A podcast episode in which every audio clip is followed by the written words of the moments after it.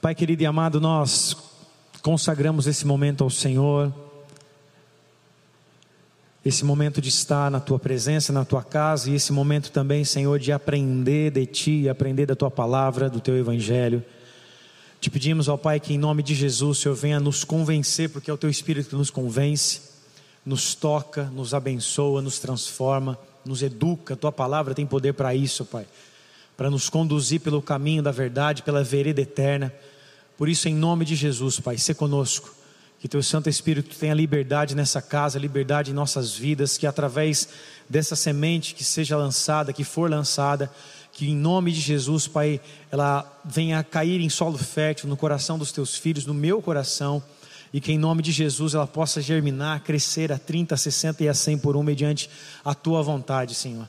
Que a Tua palavra cresça em nós, que nós venhamos diminuir, que o Senhor venha crescer em nós que nós sejamos, ó Deus, parecidos com o Senhor, transformados mediante a Sua presença, mediante a Sua palavra, mediante a quem o Senhor é, Pai. Por isso, em nome de Jesus, te agradecemos pela oportunidade que temos de estar em Tua casa, Senhor. Em nome de Jesus, poderíamos estar em tantos outros lugares, mas o Senhor nos chamou, o Senhor nos escolheu e hoje nós estamos aqui, Senhor, e somos gratos Somos gratos por isso, Pai. Por isso nos abençoa com a tua presença, Pai. Em nome de Cristo Jesus. Eu peço também que o Senhor use a minha vida, Senhor, pela tua misericórdia e graça, e que mais uma vez eu possa ser um instrumento teu nessa noite na vida dos meus irmãos. Em nome de Jesus. Se você crê, diga amém. Aleluia. Numa quinta-feira chuvosa, você está aqui na casa do Senhor, é porque você quer ouvir da palavra de Deus e receber dele. Amém, amados? Hoje o tema dessa palavra é a lei do magnetismo. Olha para uma pessoa bonita que está do seu lado e fala assim para ela: lei do magnetismo. Segundo John Maxwell, Maxwell, um dos maiores líderes e maiores treinadores de líderes no meio cristão e não só no meio cristão, mas no meio, no meio também corporativo nos Estados Unidos. John Maxwell, ele diz a respeito da lei do magnetismo. E dentro dessa lei do magnetismo, ele define essa lei em cinco fatores que eu quero falar aqui com vocês bem rapidamente antes de nós entrarmos para o texto bíblico e você vai entender o porquê. Nessa lei do magnetismo, John Maxwell fala aqui: quem você é define quem você atrai. Quem você é define quem você atrai. Ele diz também que as pessoas que nós atraímos terá semelhanças parecidas com a nossa, terá semelhanças com, as nossas, com as nossas vidas.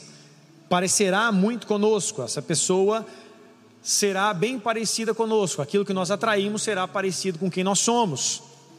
E ele fala a respeito de cinco fatores.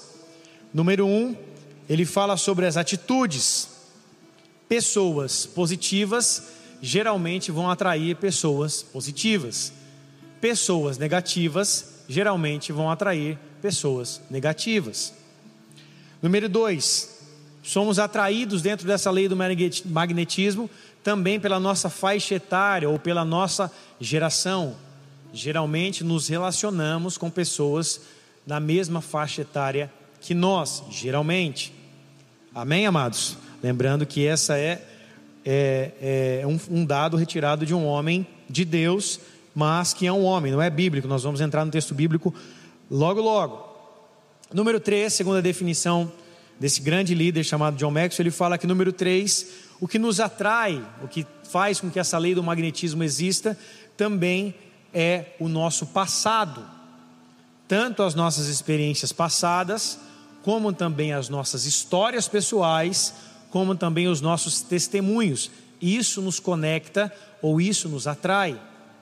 Número 4, os nossos valores. Pessoas também são atraídas pelos mesmos valores do que os nossos.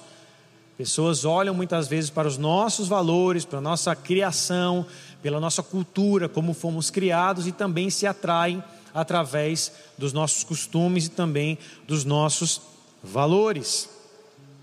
Número 5 e último, através das nossas experiências de vida.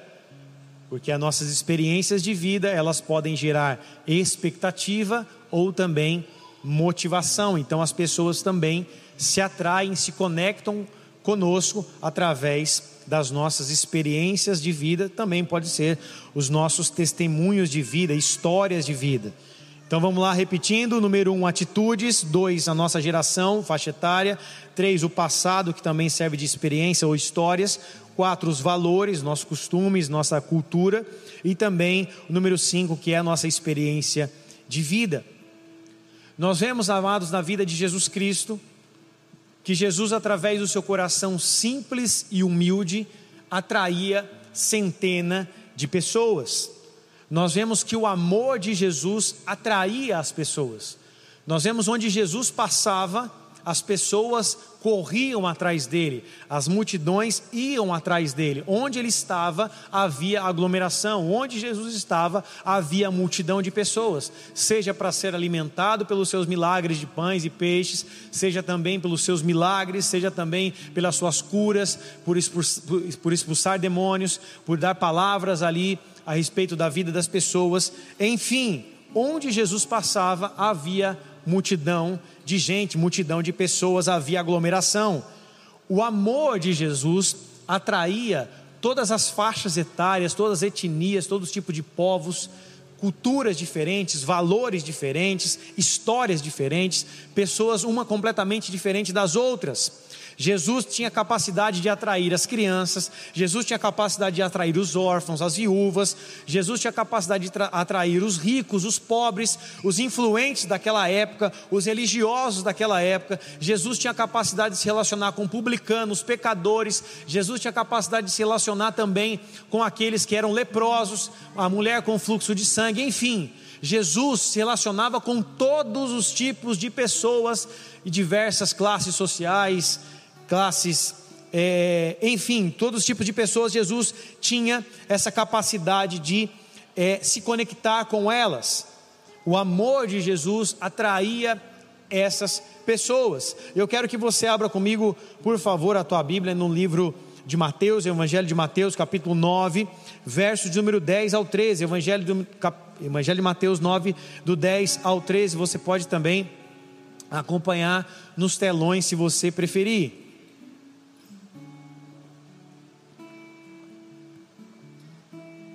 Se você achou, diga amém. Três pessoas. Se você achou, diga amém. Glória a Deus. Vamos lá. Mateus 9, do 10 ao 13, diz assim: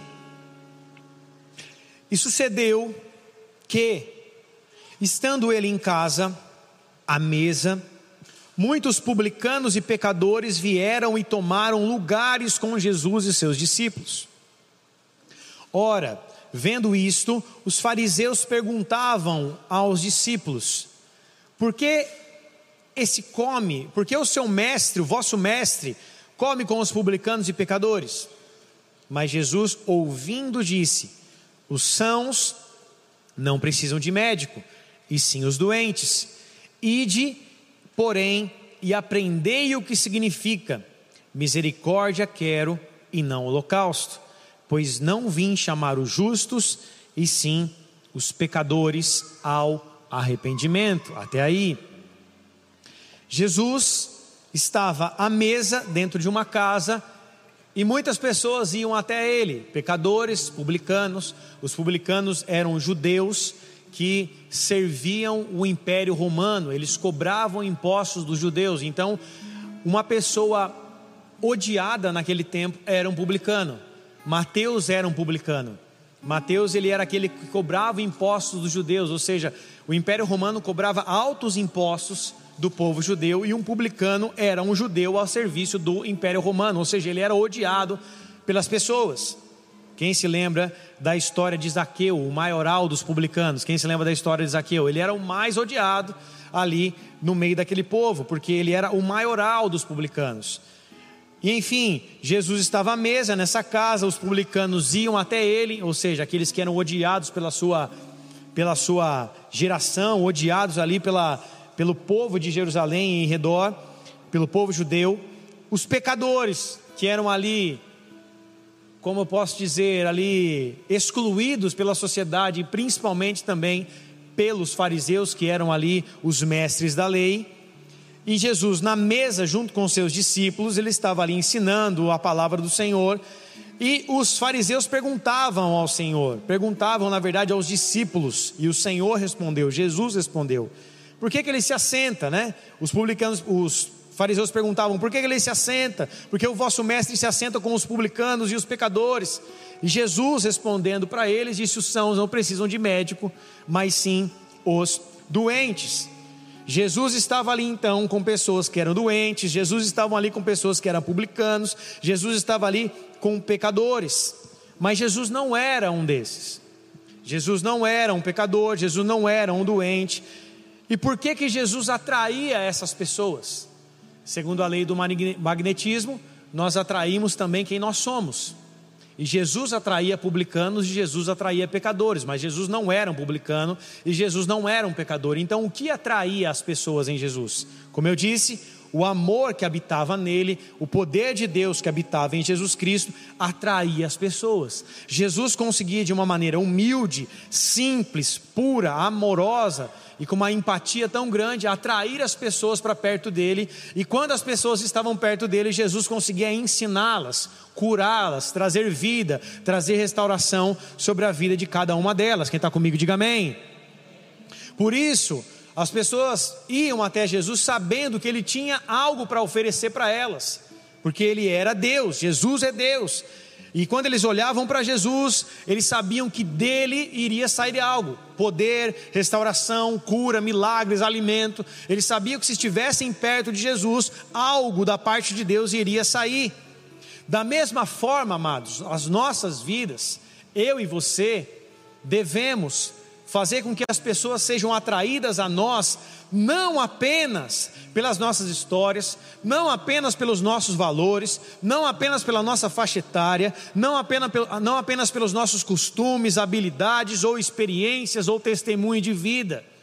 Nós precisamos fazer com que as pessoas se, sejam atraídas até a nós através do Espírito Santo que opera dentro de nós, amém ou não?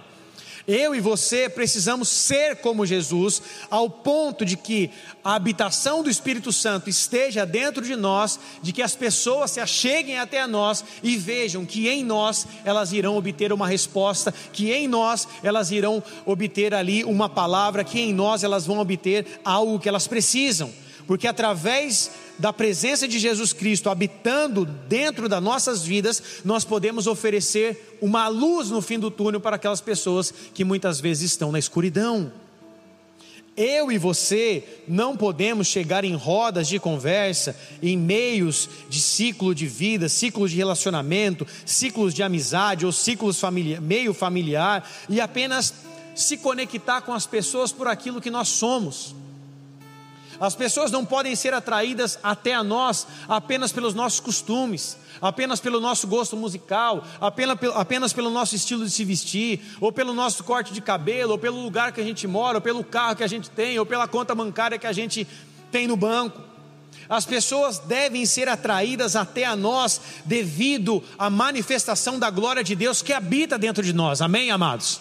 Jesus conseguia atrair todos os tipos de pessoas possíveis e se relacionar com todos os tipos de pessoas possíveis, porque Jesus levava aquilo que Deus colocou dentro dele. Jesus levava esperança, Jesus levava uma palavra de salvação.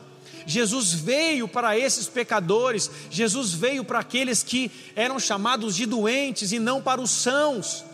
Da mesma forma, eu e você precisamos entregar algo para as pessoas, precisamos ali ser essa luz, manifestar a glória de Deus como filhos. A Bíblia diz em Romanos capítulo 8, verso 19, que a ardente expectativa da criação aguarda a revelação dos filhos de Deus. E como filhos de Deus, nós precisamos ter algo para oferecer para essas pessoas, não algo pessoal, não algo de nós mesmos, não algo segundo a nossa habilidade, segundo a nossa capacidade humana, mas sim devemos oferecer algo daquilo que Deus colocou dentro de nós. Existe uma vida poderosa da parte de Deus que emana do nosso ventre. A Bíblia diz que nós, Jesus nos disse, se nós crescêssemos nele, rios de água viva fluiriam do nosso ventre. A água simboliza o Espírito Santo, assim como a água simboliza a vida. Então, a partir do momento que o Espírito Santo habita dentro de nós, que o Senhor opera dentro de nós, a partir do momento que o Senhor já nos resgatou das trevas para nos trazer para o seu reino de luz, seu, nos, liberou, nos libertou do império das trevas para trazendo para o seu reino de, de luz, de paz, da sua presença, a partir do momento que nós estamos nesse reino do Senhor, nós temos algo para oferecer da parte dEle. Só que muitas vezes nós queremos oferecer para as pessoas aquilo que nós temos apenas de maneira natural. Queremos nos conectar com as pessoas apenas através das nossas ações, através da nossa faixa etária, através das nossas histórias, através dos nossos valores, através da nossa experiência de vida, mas não nos conectar com as pessoas através da presença do Espírito Santo que opera em nós. E aí que está o erro. O Olavo, presbítero aqui dessa casa, praticamente o fundador aqui dessa igreja em Jacareí, dizia que nós podemos conversar de qualquer coisa, desde que o assunto termine em Jesus. Nós podemos falar de qualquer coisa, com qualquer pessoa, óbvio, de coisas listas. O apóstolo Paulo nos ensina: todas as coisas me são listas, mas nem todas as coisas me convêm. Todas as coisas me são listas, mas eu não me deixarei me levar por nenhuma delas. Amém, amados?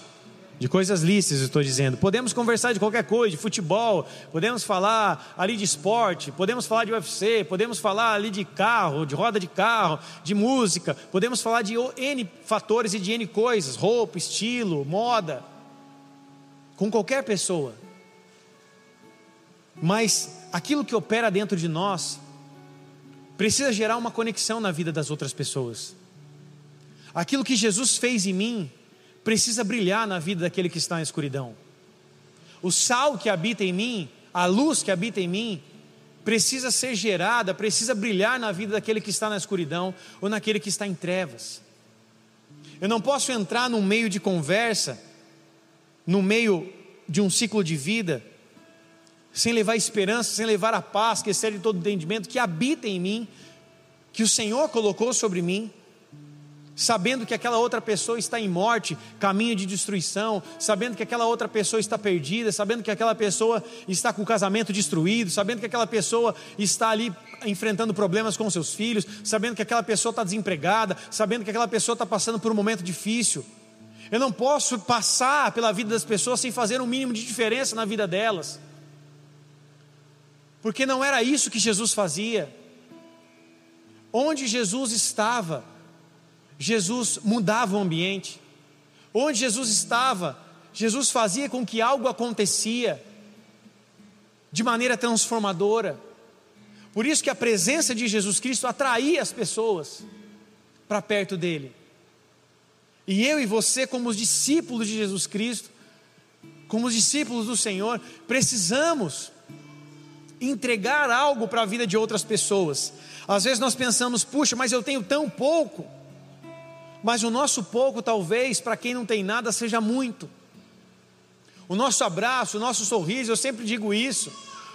O nosso ombro, um bolo que a gente sabe fazer, um livro que a gente pode dar, ou um livro que a gente pode emprestar que está parado, uma roupa que talvez que a gente não use mais, que possa ser doada, uma carona para quem está a pé no meio da chuva voltando da igreja, ou querendo ir para a igreja.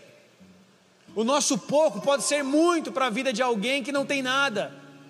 E eu e você precisamos estar atentos a isso, para que não sejamos aqueles apenas que andam com pessoas que apenas nos conectam, que são conectadas a nós.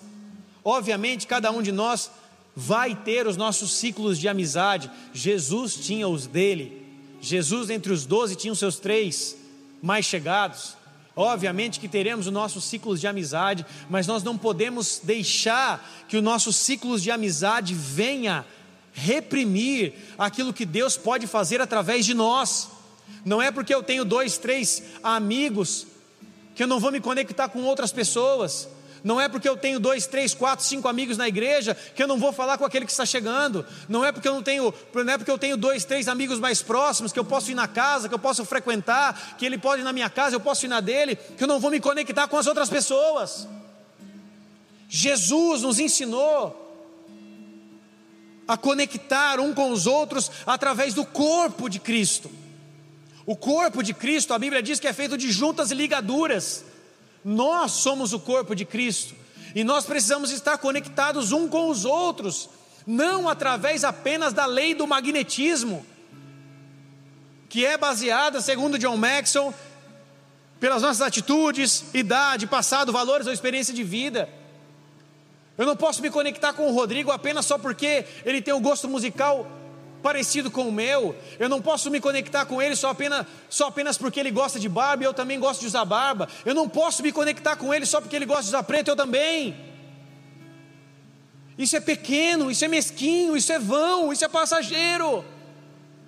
Eu devo me conectar com Ele, porque Ele é meu irmão em Cristo, porque aquilo que opera nele também opera em mim, amém, igreja?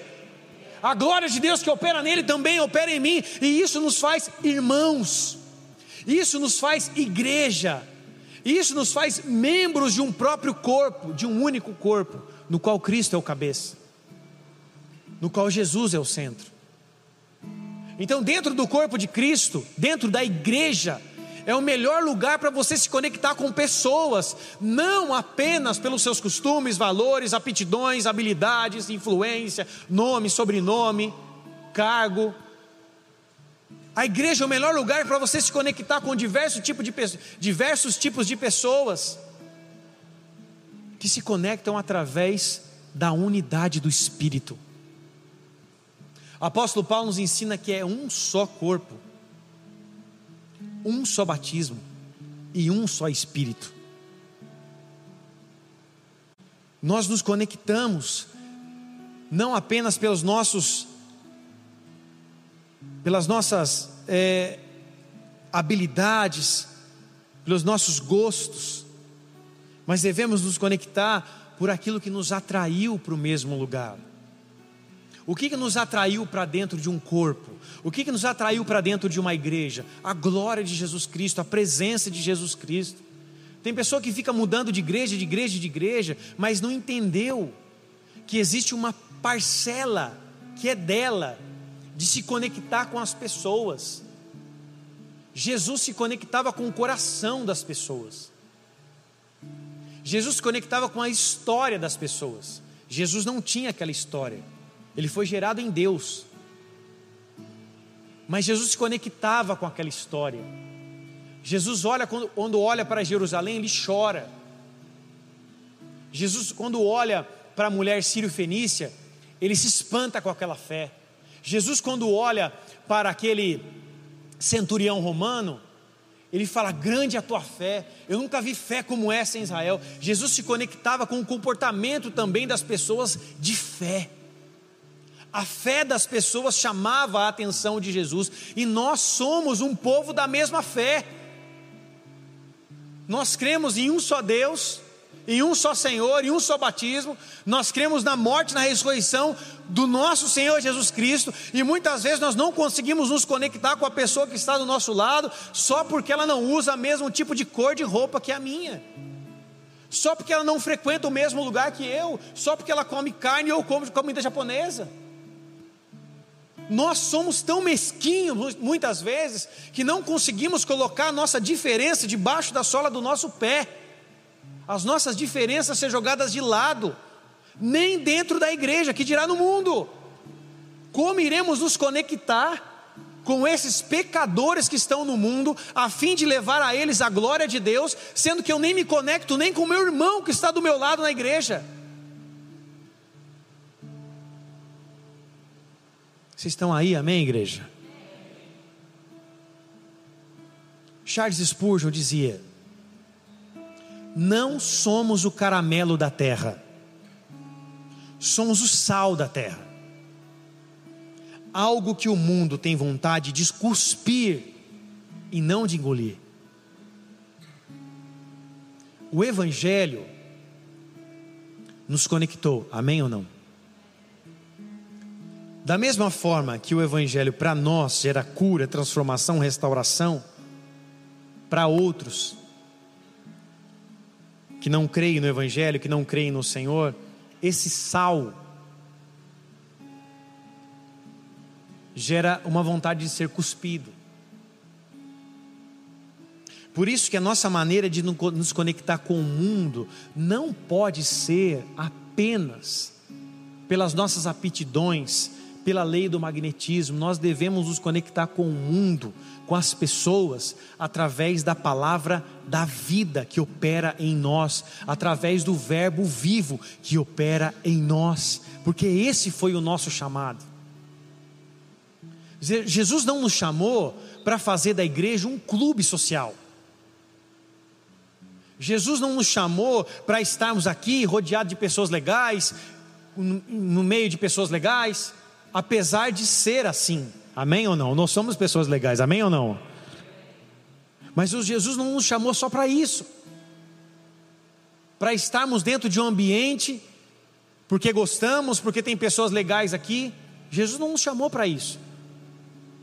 Senão nós não seríamos igreja, não seríamos uma seita. Na seita maçônica, só entra quem é convidado, mulher não entra. Existem várias regras. Homossexual não entra. Em muitas seitas maçônicas, negros não entram. É uma seita, como era a seita farisaica. Os fariseus significa no grego a palavra separados. Eles se achavam separados do povo. Uma filha de um fariseu não podia se casar com uma filha de um, com um filho de um camponês. A sombra de um fariseu não podia cruzar com a sombra de um camponês. O copo que o fariseu tomava, água, não podia ser o mesmo copo que o camponês tomava água. Porque os fariseus, como mestres religiosos da lei, eles se achavam ali separados. Essa é a palavra para fariseu no grego, separados. Eles se achavam separados do mundo. E a igreja não pode ser algo que está separado do mundo. A igreja precisa ser algo que influencia o mundo. A igreja precisa ser algo que cura o mundo, que joga sal no mundo, que brilha no mundo, que salva o mundo, que cura o mundo. Porque Jesus não veio para os sãos, mas veio para os pecadores. E quem é a igreja? A placa que está aqui, a instituição, nós. E onde começa o princípio básico do seu relacionamento para ser igreja lá fora? Aqui dentro, irmão. Porque lá fora você vai se conectar com costumes, com lei do magnetismo. Aqui você se conecta por amor, perdoando, amando, se arrependendo, dando a segunda chance. O mundo não nos dá a segunda chance. Trai um amigo lá fora para ver o que ele te faz. Ele entra, lá, ele entra na rede social, te queima para toda a sua rede de amigos. Ele vira as costas para você. Jesus nos ensinou a dar outra face. Jesus nos ensinou a dar a segunda oportunidade, a segunda chance. Jesus nos ensinou a andar a segunda milha. Então, dentro do corpo de Cristo, nós aprendemos a viver no meio congregacional. Dentro do corpo de Cristo, nós aprendemos a viver num ambiente de unidade. Agora, se eu digo que eu não preciso da igreja, significa que eu também não preciso do mundo. E se você não precisa do mundo, talvez você não queira salvar seu tio, sua avó, seu primo, sua mãe, seu pai, que talvez estejam no mundo.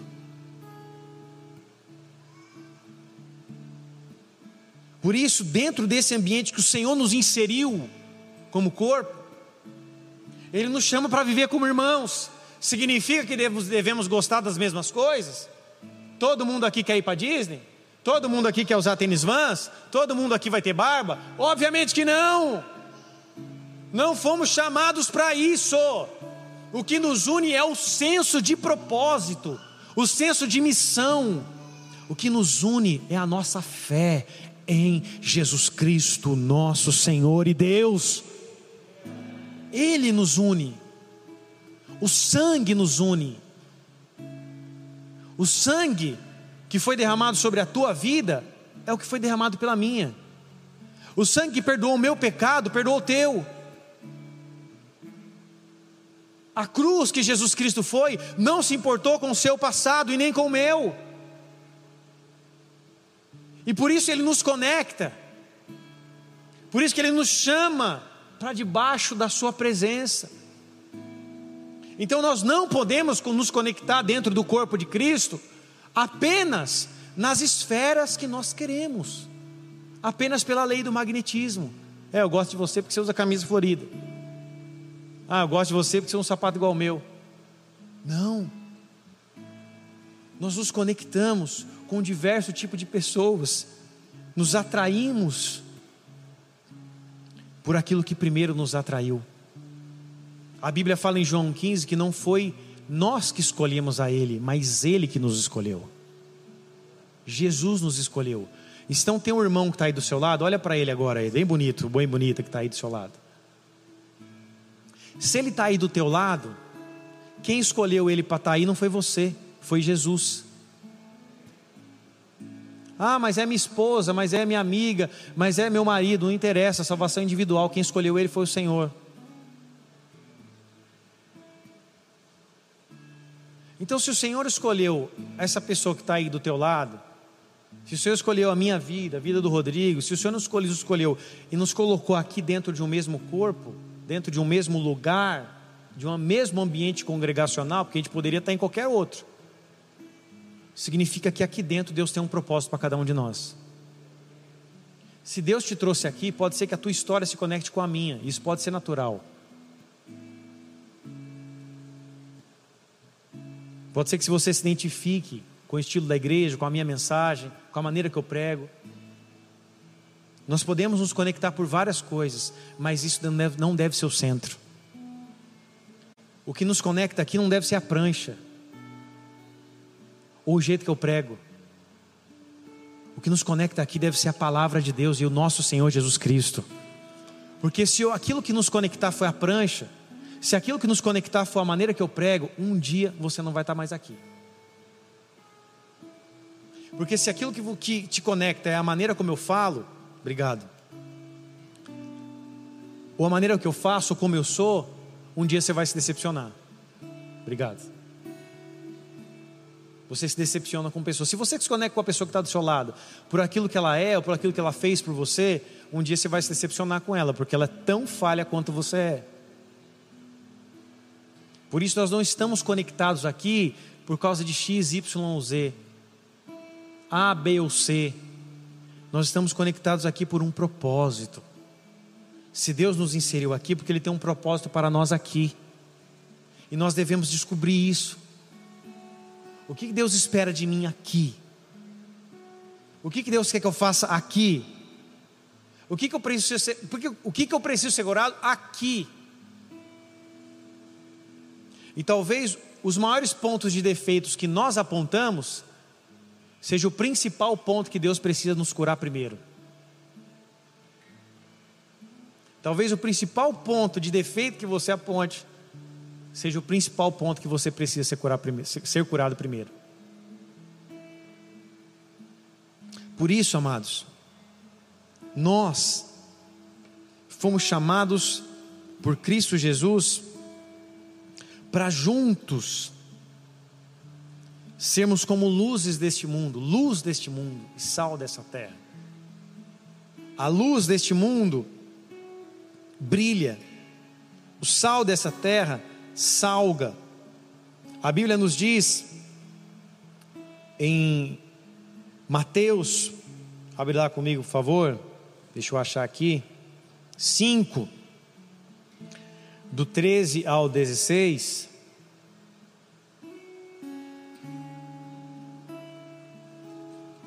Hoje nós vamos ter às três da manhã, amém ou não? Brincadeirinha. Mateus 5,13. A palavra de Deus diz assim: Vós sois o sal da terra. Ora, se o sal vier a ser insípido, como lhe restaurar o sabor? Para nada mais pressa senão para ser lançado fora e ser pisado pelos homens. Verso 14: Vós sois a luz do mundo. Não se pode esconder a cidade edificada sobre um monte. nem se acende uma candeia para colocá-la debaixo do alqueire, mas no velador, e alumia a todos os que se encontram na casa. Assim brilhe também a vossa luz diante dos homens. Preste atenção na parte B do versículo. Para que vejam as vossas boas obras e glorifiquem a vosso Pai que está nos céus. A luz que brilha em mim não traz glória para mim. A luz que brilha em mim não traz algo de bom para mim. A luz que brilha em mim não é para que eu seja glorificado e exaltado. A luz que brilha em mim é para que o Pai seja glorificado. Sabe o que o texto está querendo dizer? Que não há nada de bom em nós mesmos. Apóstolo Paulo fala que nós somos tesouros em vasos de barro, para que a excelência da glória seja do Senhor e não nossa.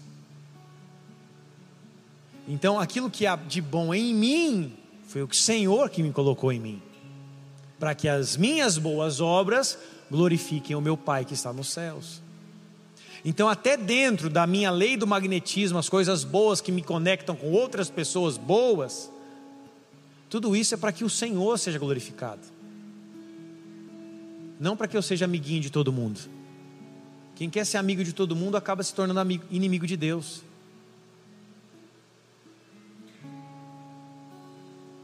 Nós somos chamados para ser luz do mundo e não amigo de todo mundo.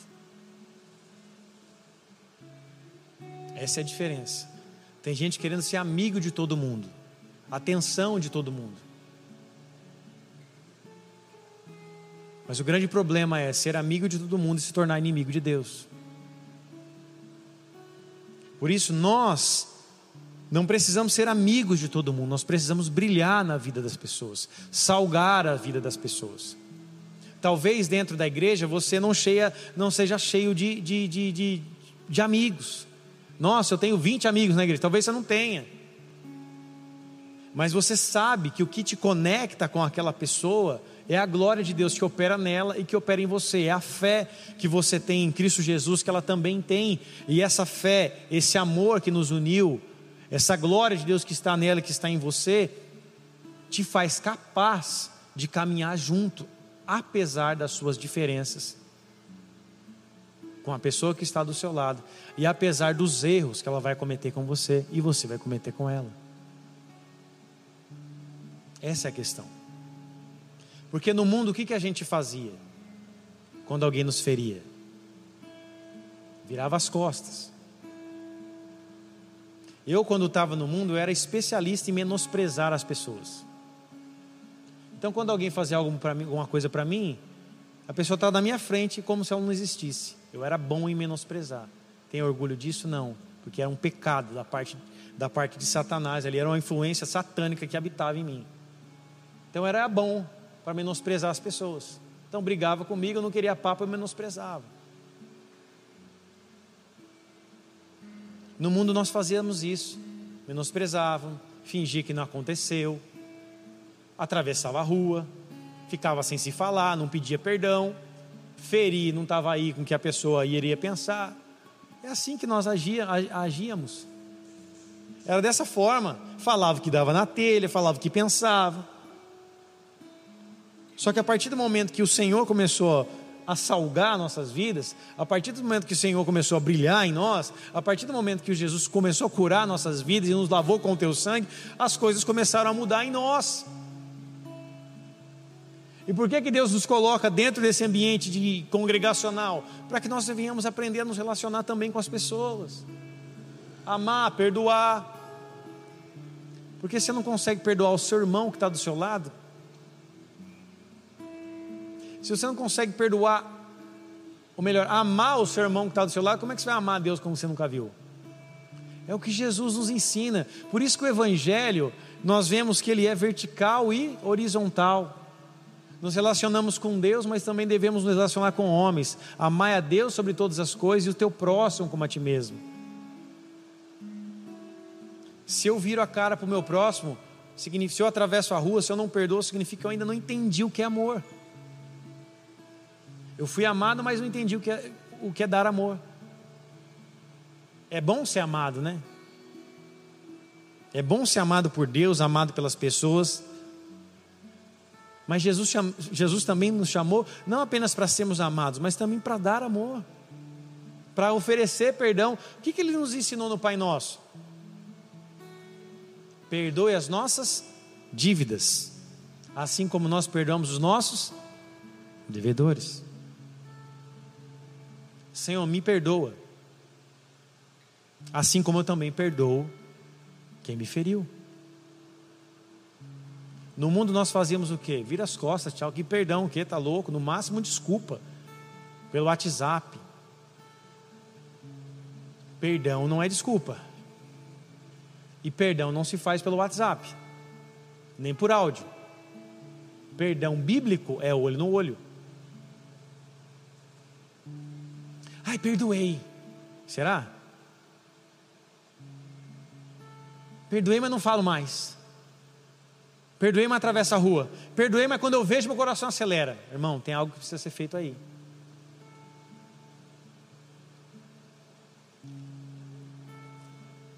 Perdão é quando já não há mais peso em nós. Quando há liberação de perdão, já não há algo mais pesado em nós. Você tem paz. Às vezes você não vai ser mais melhor amigo daquela pessoa. Tudo bem. Deus te dá outros amigos. Mas isso não quer dizer que você não vai mais se relacionar com ela como irmão. Bom dia, boa tarde, boa noite, tudo bem? A paz do Senhor Jesus. E que se um dia a igreja estiver cheia, se ela sentar do seu lado, coladinho com você, você não vai se incomodar. E se o pastor pedir para você pegar a mão dela para orar o Pai Nosso, você vai fazer isso em paz, porque você perdoou e foi perdoado. Amém ou não? Talvez você não seja mais melhor amigo. E aí? Qual o problema?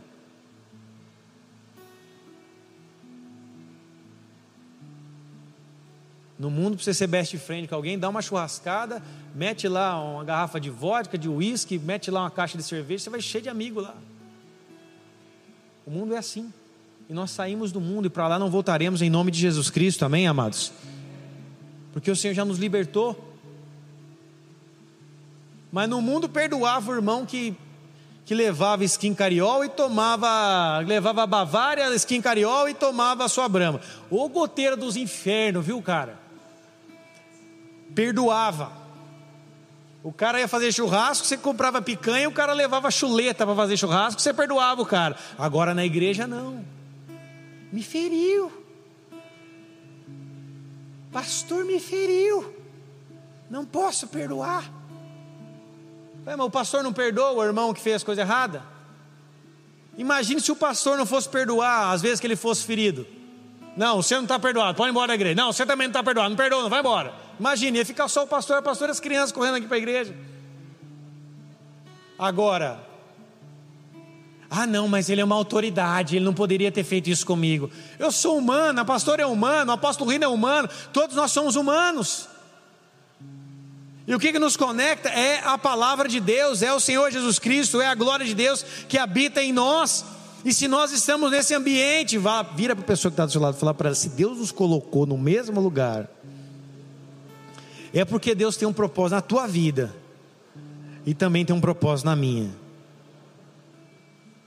No mesmo lugar. Isso quando Deus não quiser nos conectar no mesmo propósito para que a gente faça algo junto. Já pensou nisso?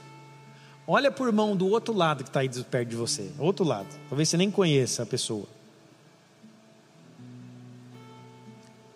E fala assim: imagine se Deus nos manda por uma missão, nós dois juntos. A Bíblia fala que Jesus mandou 70 de dois em dois. Se Deus te conectar com uma missão com a pessoa que está do seu lado, se Deus te conectar com essa missão, você vai ter que ir, irmão. Ah, eu não vou. Ah, aquela pessoa não sei, aquela ah, tem chulé. Ah, aquela ali não corta unha. Ah, não vou. Significa o quê?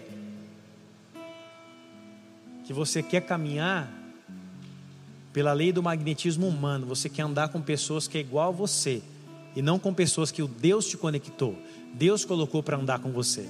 E se você quer andar só com pessoas que são iguais a você, a igreja para você é um clube e não o corpo de Cristo. Eu queria estar pregando na Assembleia de Deus essa hora. Alguém ia gritar: Eita agora, fala Deus! Mas eu estou na bola de neve jacarei, né?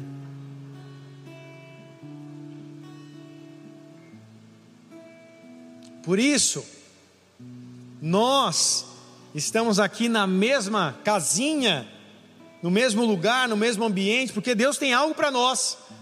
Deus quer fazer algo na minha vida através da sua vida, e Deus quer fazer algo na sua vida através da minha vida, e Deus quer fazer algo na sua vida através do irmão que está do seu lado, na minha vida através daquele que está ao meu lado, porque nós somos como o corpo, e o corpo, cheio de juntas e ligaduras, cresce, o crescimento que procede de Deus. Às vezes o irmão que está do seu lado vai ser aquele que vai te ajudar e te auxiliar a crescer, até mesmo nas lutas, na batalha, até mesmo nas adversidades. A Bíblia fala que a luta forma o irmão, que a diversidade forma o irmão. A Bíblia também fala que há amigos mais chegados do que irmãos.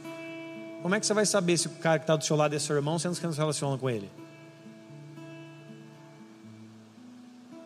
Por isso eu e você fomos chamados para nos atrairmos, não, nos atrairmos por essa lei do magnetismo, não apenas natural, como John Maxwell nos ensina, mas, porque aquilo, mas por aquilo que Jesus colocou em nós. E para a gente encerrar embora, abre lá comigo em Tito, capítulo 3, verso 1.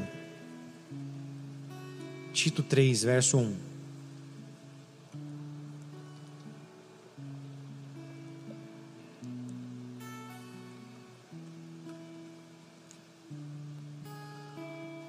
Verso 1 ao 11. Lembra-lhes que se sujeitem aos que governam, as autoridades sejam obedientes, estejam prontos para toda boa obra, não difamem a ninguém, não sejam altercadores, não mascordatos, dando provas de toda cortesia para com todos os homens Pois nós também, outrora, éramos nécios, desobedientes, desgarrados, escravos de toda sorte de paixões e prazeres, vivendo em malícia e inveja, odiosos e odiando-nos uns aos outros. Quando, porém, se manifestou a benignidade de Deus, nosso Salvador, e o seu amor para com todos, não por obras de justiça praticados por nós, mas segundo a sua misericórdia, ele nos salvou mediante o lavar regenerador e renovador do seu do Espírito Santo, que ele derramou sobre nós ricamente por meio de Jesus Cristo, nosso Salvador, a fim de que justificados por graça, nos tornemos seus herdeiros segundo a esperança da vida eterna fiel essa palavra. E quero que no tocante a essas coisas, faças a afirmação confiadamente, para que os que têm crido em Deus sejam solícitos na prática de boas obras. Essas coisas são excelentes e proveitosas aos homens. Evita discussões insensatas, genealogias, contendas e debates sobre a lei, porque não tem futilidade e são, não têm utilidade e são fúteis. Evita o homem faccioso, depois de admoestá-lo primeira e segunda vez. Verso 11, último. Pois sabes que tal pessoa está pervertida e vive pecando e por si mesma está condenada. Apóstolo Paulo, nessa carta escrita ao seu filho na fé, Tito, um dos seus filhos na fé, junto com Timóteo, Paulo está falando, lembra de como nós éramos? Lembra que nós odiávamos uns aos outros? Lembra como nós éramos? Mas o Senhor nos tirou de lá, com o seu lavar regenerador do seu Santo Espírito, nos transformou com o seu amor. E hoje nós devemos ter uma maneira nova de viver, no, um novo estilo de vida, um novo estilo de comportamento, uma nova maneira de viver. E no verso 9 ele fala: evita. Eu gravei esse versículo assim quando eu me converti verso número 9. Ele fala: evita contendas e discussões em volta da lei. Evita, Timóteo, ou melhor, Tito, evita essas discussões, genealogias, contendas, debates sobre a lei, porque elas não têm utilidade nenhuma. Evita essas coisas, evita debate, evita conversa contrária, evita questionamento. A palavra discussão no grego significa aqui questionamento, é a palavra zeteses no grego, que significa questionamento, debate. Evita debate, evita discussão, evita questionamento, tanto em volta da lei como com outras pessoas. O homem que é faccioso, o homem que já foi ali admoestado a primeira vez e ainda continua no erro, deixa ele, isso aí já está condenado. Ele está cavando a sua própria cova. Ele é faccioso, está fazendo rebelião, está fazendo facção. Você já admonestou ele pela primeira e segunda vez? Já falou uma, duas? Não fala mais. Você não tem que falar mais, Tito. Ele já está condenado, ele já está condenado por si próprio, a sua própria consciência já está o condenando. Então evita até mesmo esse homem faccioso que sempre está querendo briga, sempre está querendo debate, sempre está querendo questionamento, sempre está querendo confusão. E eu e você, amados, Através das nossas obras, como Jesus nos disse, devemos glorificar o Pai que está nos céus. E eu preciso estar atento. O que, que minha vida tem atraído? Quais são as pessoas que eu tenho atraído? Eu tenho atraído o que para a minha vida? Eu tenho atraído conversas, falatórios inúteis, eu tenho atraído questionamentos, eu tenho atraído, atraído contendas, eu tenho atraído fofocas. O que, que eu tenho atraído? Se eu atraio essas coisas, só existem duas questões, dois posicionamentos da minha vida referente a essas coisas. Ou eu atraio essas coisas para que elas cheguem até mim e parem em mim, porque através da palavra de Deus, através de Jesus Cristo, através daquilo que opera em mim, da paz que opera em mim, eu vou botar um fim naquilo eu vou cessar aquilo, eu vou trazer resolução para aquilo, eu vou ser luz para aquilo, eu vou ser sal para aquilo. Ou eu resolvo quando aquilo acontece, ou eu paro a fofoca quando ela chega em mim, ou eu paro o questionamento quando ele chega em mim, eu paro a contenda, a briga quando ela chega em mim. Ou é o segundo ponto. Se eu atraio, pode ser também porque eu faço parte disso. Se eu atraio fofoca, se eu atraio contenda, se eu atraio questionamento, pode ser também que eu seja um fofoqueiro, goste de briga e dissensão. Então o que, que eu tenho atraído? Quem eu tenho atraído? Quais são os ciclos de pessoas que eu posso chamar de pessoas próximas e o que elas trazem junto consigo? As pessoas que eu me envolvo atraem o que? Trazem o que com ela? Paz, alegria, presença do Espírito Santo, uma palavra de consolo ou de confronto para que eu seja confrontado. Ela traz o quê? Aquela pessoa quando chega sempre traz mal-estar, sempre traz uma fofoca. Ó, oh, tem uma boa agora, ó, oh, fiquei sabendo tal coisa. Ó, oh, fiquei sabendo que o irmão caiu. Ó, fiquei sabendo que a irmã lá desviou. Ó, fiquei sabendo lá que o pastor colocou no sequinho de banco. Ó, fiquei sabendo lá que, ó, o pastor vendeu tal livro, tanto livro. Ó, fiquei sabendo lá que aconteceu isso. O que, que, o que, que a gente atrai? As pessoas que estão ao nosso redor, elas trazem o que para nós? Você já chegou perto de uma pessoa que parece que suga a tua energia? Já, já, já você chegou? Aquela pessoa que você chega e você fala, nossa, que carregada. Você já entrou num ambiente como esse, carregado? Com certeza em algum momento você já entrou.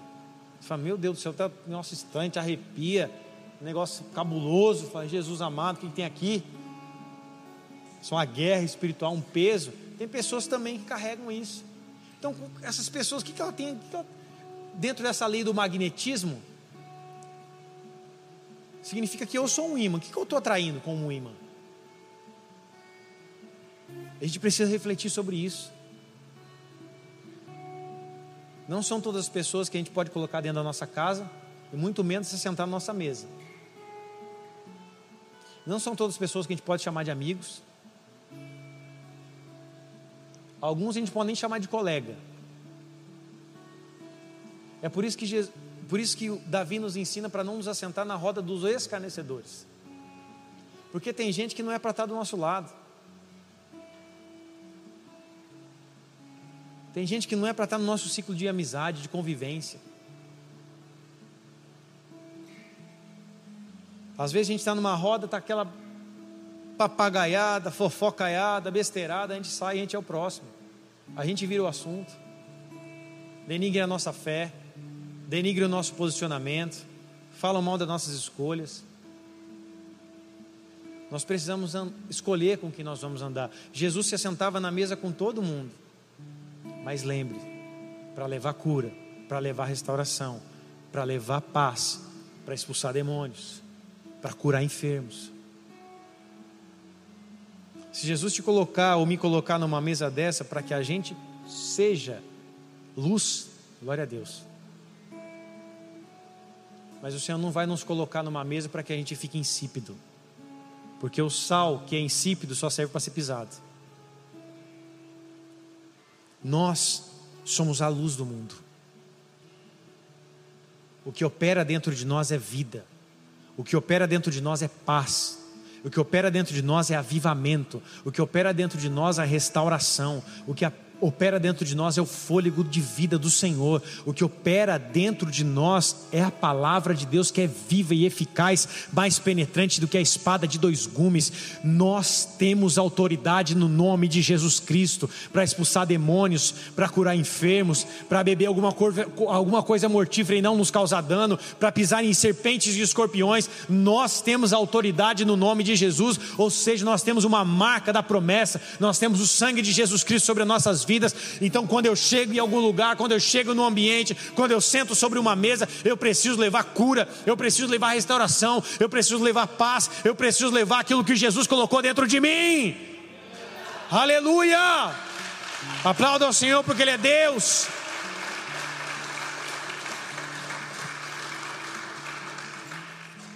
E se nós estamos aqui em plena uma quinta-feira chuvosa, na presença do Senhor, é porque nós queremos mais da presença do Senhor, para que nós não venhamos ficar como um rio, como um mar morto, que recebe a água e para sobre si mesmo. Aquilo que começa em nós precisa fluir. O mar morto, sabe por que ele se chama mar morto? A nascente do mar morto é o Rio Jordão. E por que ele é mar morto? Porque ele não aflui para ninguém, ele para em si mesmo, ele não gera vida. O mar morto é, é, é lotado de uma quantidade, de uma densidade muito grande de sal, onde vida não, não consegue se proliferar, não consegue ser gerada, animais não, não conseguem se alimentar daquela, beber daquela água, plantas não conseguem ser conservadas. Não tem vida, por isso que é morto. A Bíblia nos chama de árvores plantadas junto ao ribeiro que das nossas folhas sairiam cura para as nações, amém, amados? De nós irá sair cura, uma palavra de esperança, uma palavra de amizade, uma palavra de consolo, uma palavra de confronto quando necessária, em amor, uma palavra de amor, um abraço, um sorriso, um aperto de mão, um olho no olho, numa geração que só olha para uma tela de celular. O doar o tempo num tempo onde nós estamos vivendo, a moeda do, mais preciosa que nós temos é o tempo. Quando você empresta o seu tempo, quando você presenteia sem a pessoa esperar, quando você doa sem a pessoa merecer, quando você se entrega, quando você nem conhece. Nós somos a luz do mundo, nós somos a esperança para o mundo. Se a igreja não for esperança para o mundo, o mundo está perdido. O Senhor nos fez reino e sacerdote para que nós fôssemos a esperança para essa terra, esperança para esse mundo, luz desse mundo e sal dessa terra. Feche seus olhos, curva sua cabeça.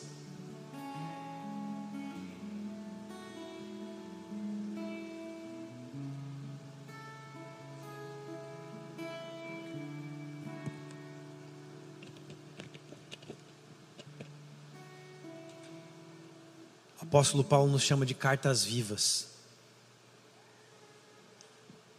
Nós somos uma página da Bíblia que alguém um dia irá ler. O nosso testemunho será assim motivo de transformação, esperança para aqueles que estão perdidos. a nossa alegria, mesmo em dias difíceis.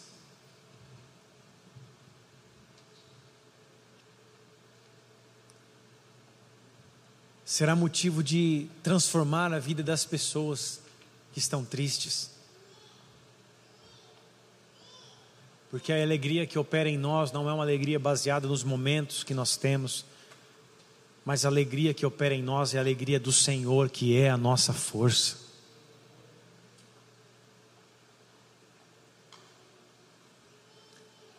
Senhor nos deu essa capacidade, Ele nos capacitou. Não há nada de bom, tão bom em nós. Sem o Senhor, nós não temos muito a oferecer a ninguém. Mas aquilo que opera dentro de nós, aquilo que opera através de nós, Jesus, o Espírito Santo, ele gera vida, ele restaura relacionamentos, ele cura, ele ama, ele perdoa, ele dá a segunda chance.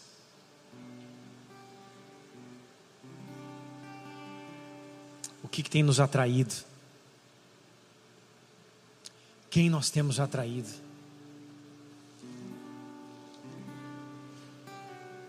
O que, que tem atraído as pessoas até a nós?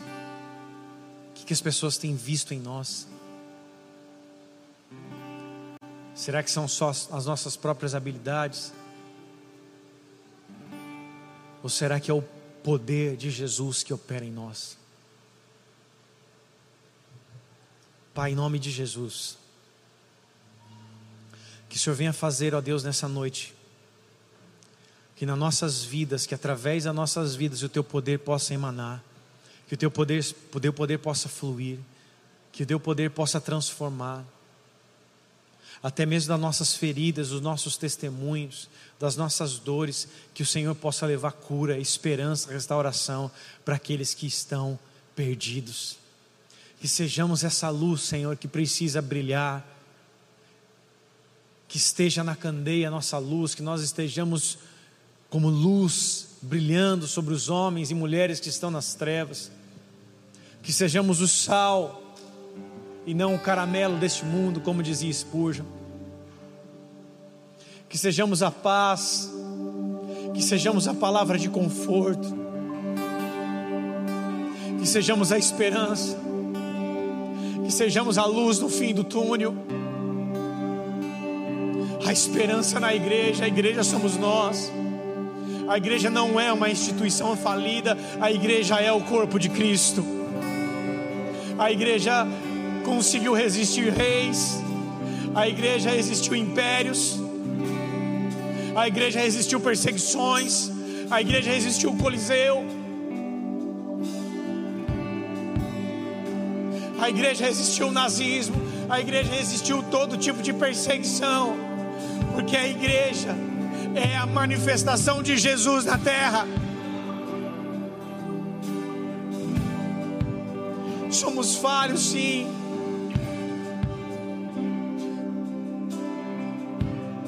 Mas somos um vaso de barro nas mãos do nosso Senhor. Tudo que nós precisamos é permitir sermos usados por Ele, mesmo em meio às nossas inúmeras falhas. Ele nos amou, Ele nos escolheu, Ele nos regenerou e Ele nos enviou. Como ovelhas em meio dos lobos. Ele nos enviou para sermos como pombas e astutas como a serpente, puro e humilde de coração. Quem subirá ao monte do Senhor? Quem há de permanecer no seu santo lugar? que é limpo de mãos e puro de coração, que não entrega sua alma à falsidade, nem jura enganosamente. Este obterá do Senhor a bênção. Este obterá do Senhor a bênção e a justiça do Deus da sua salvação. Tal é a geração dos que o buscam, dos que buscam a face do Deus de Jacó. Levantai, ó portas, as vossas cabeças, levantai-vos, ó portais eternos, para que entre o Rei da Glória. Quem é esse o Rei da Glória? O Senhor forte poderoso, o Senhor poderoso nas batalhas. Levantai, ó portas, as vossas cabeças, levantai-vos, ó portais eternos, para que entre o Rei da Glória. Quem é esse o Rei da Glória? É o Senhor dos exércitos, Ele é o Rei da Glória. O Senhor procura os limpos de mão, os puros de coração, aqueles que foram lavados e remidos pelo sangue de Jesus Cristo. A noiva, a igreja, somos nós